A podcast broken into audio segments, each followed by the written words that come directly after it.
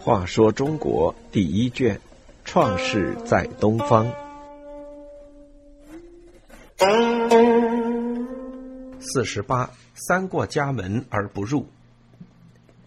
正当禹娶了涂山女娇，夫妻沉浸在新婚欢乐中的时候，禹的家里突然发生了变故。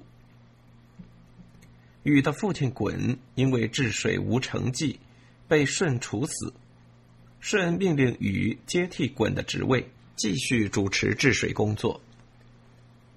对于这一突如其来的打击，禹的心里万分悲痛。他想，父亲日夜操劳九年，由于治水不得法，洪水仍然横行大地，人民的生命财产受到水害的袭击，生活在痛苦的深渊里。父亲被杀，虽然还有帝舜对鲧个人的私怨。但他对天下人民造成了巨大损失，也是罪有应得。现在帝舜命令自己继续完成父亲的事业，这是对自己的信任和器重。禹心里想，自己一定要总结经验，把洪水驯服，将功补过，这样才能不辜负帝舜和广大人民的期望。于是他不顾新婚燕尔。在婚后第四天，便背起行装，告别妻子，踏上治水的征程。禹在主持治理洪水时，邀请大臣羿和后稷共同合作。当时天下大雨，洪水正肆虐咆哮。禹首先教人民爬到高坡山丘之上，积聚树枝柴草，在那里暂避水害。又叫羿给民众一些稻谷的种子，令他们种在湿润的地方，以弥补庄稼被冲走的损失。再命后稷给饥饿的民众一些粮食，使他们能维持生计。同时，他还要求当地人民出来配合，在需要开挖和堆积土石的地方，大家一起处理，加快工程进度。民众知道。治水是为了自己和子孙万代的利益，所以都踊跃参加，形成了轰轰烈烈的治水场面。为了使治水有一个统一规划，禹带着一批人走遍祖国大地。他们路上乘车，水中乘船，泥中乘橇，山上乘居。橇形如船而短小，两头微起，穿在脚上向前滑行。居是在斜下加的铁锥头，有二尺。上山前尺短后尺长，下山前尺长后尺短。在山上行走就不会搓跌。禹依靠着这些原始的交通工具，走过一座山，就插上一块木牌作为标记，定下高山大川的名字，记录在治水的地图上。据说禹治理洪水，东西南北都到了极远的地方。《诗经》上说：“风水东注是禹治理的功绩。”风水在今陕西西安市的西南。又说高高的梁山是禹治理过的，这座梁山在今天河北省的北部。据不少史书记载，禹治理洪水还到过裸国。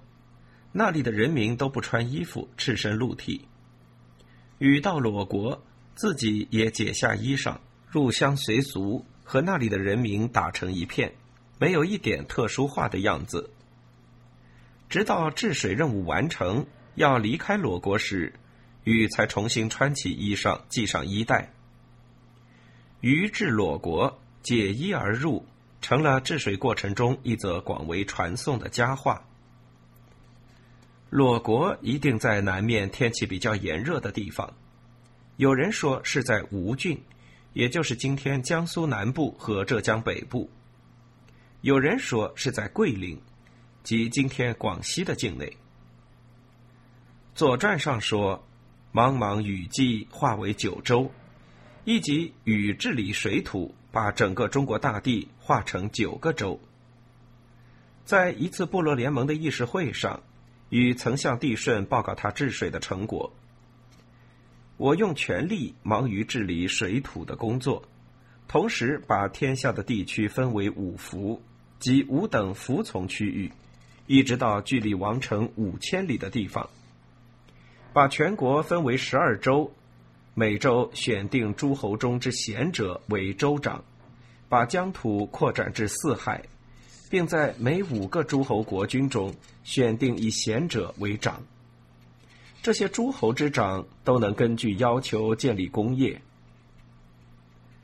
这些话虽然可能有夸张的成分，但治水所到之处异常广阔，在治水的同时，对各地的行政区划也做了整顿，这是无疑的。在如此广阔的中国大地上治理洪水，又做了那么多行政区划工作，禹的确是太辛苦了。传说他这一次出外治水经历八年，又说十三年，曾经三过家门而不入。涂山女新婚，在禹出外治水时已经有孕在身，经过十月怀胎，当禹的儿子启出生咕咕而泣时，禹却不能来照看，尽到一个父亲的责任。在这十三年里，他身带耒、茬等挖土工具。手执准绳、规矩等测量仪器，事事处处为民先导，走在群众的前面。由于长期劳累，吃不好也睡不着，禹的身体变得枯瘦，头颈变得细长，嘴变得像鸟儿一样尖小。他的脚上长满老茧，行路困难，一跛一瘸，人称禹步。他的大腿上没有白肉，小腿上没有汗毛。这都是长期泡在泥水里的缘故。禹为民治水，有如此伟大的精神，创造出如此伟大的功绩，故后世人称颂他为大禹意思就是伟大的禹。